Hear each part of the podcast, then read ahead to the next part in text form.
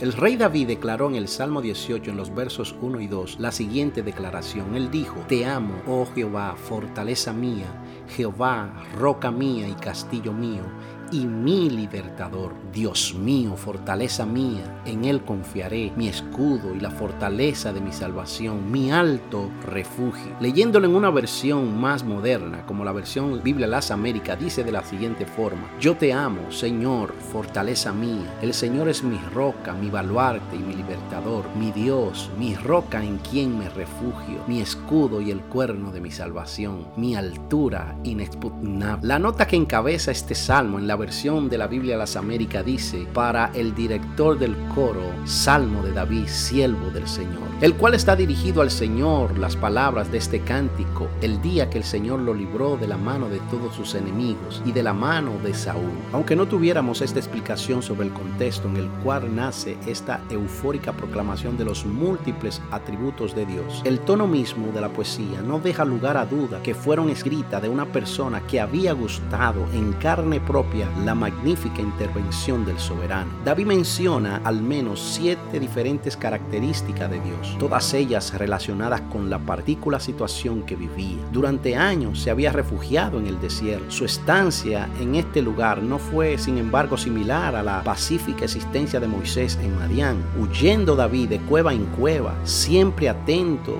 a los movimientos de su enemigo. Se había encontrado en incontables aprietos donde solamente la intervención milagrosa de Dios lo había librado de la muerte segura. El tema principal de este salmos es precisamente este. Para David, estas características de Jehová eran reales porque le había gustado en su propia experiencia cotidiana. Para algunos de nosotros, sin embargo, no son más que atributos que asignamos a Dios porque nuestro intelecto así lo demanda. Sabemos intelectualmente que Él es una roca, un baluarte y un libertador. Cantamos estas cosas en nuestras reuniones. Conocemos innumerables pasajes que así lo describen. Otros nos han dado testimonios de haber experimentado estas facetas en su andar con el Padre Celestial. En nuestra vida, no obstante, estas verdades no han salido del ámbito de lo teórico. ¿Cómo se puede comprobar que Dios es realmente así?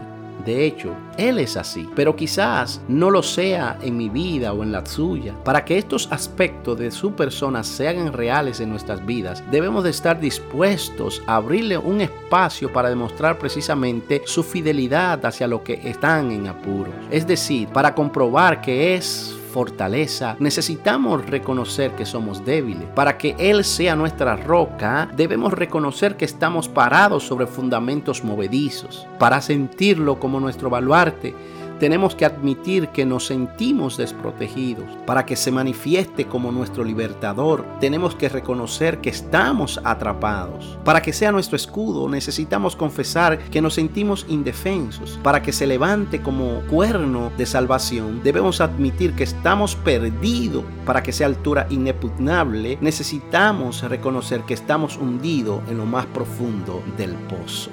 Pensemos un momentito, mis hermanos. La realidad de Dios expresadas en estos atributos divinos se ven solamente en la vida de aquellos que reconocen su necesidad de Él. No nos lamentemos por sentir angustia o desesperanza. Al contrario, regocijémonos para que recibamos su poderosa visitación en la hora de la necesidad. Que Dios bendiga tu vida. Yo soy el pastor Carlos Ureña de Manantial de Vida. Bendiciones.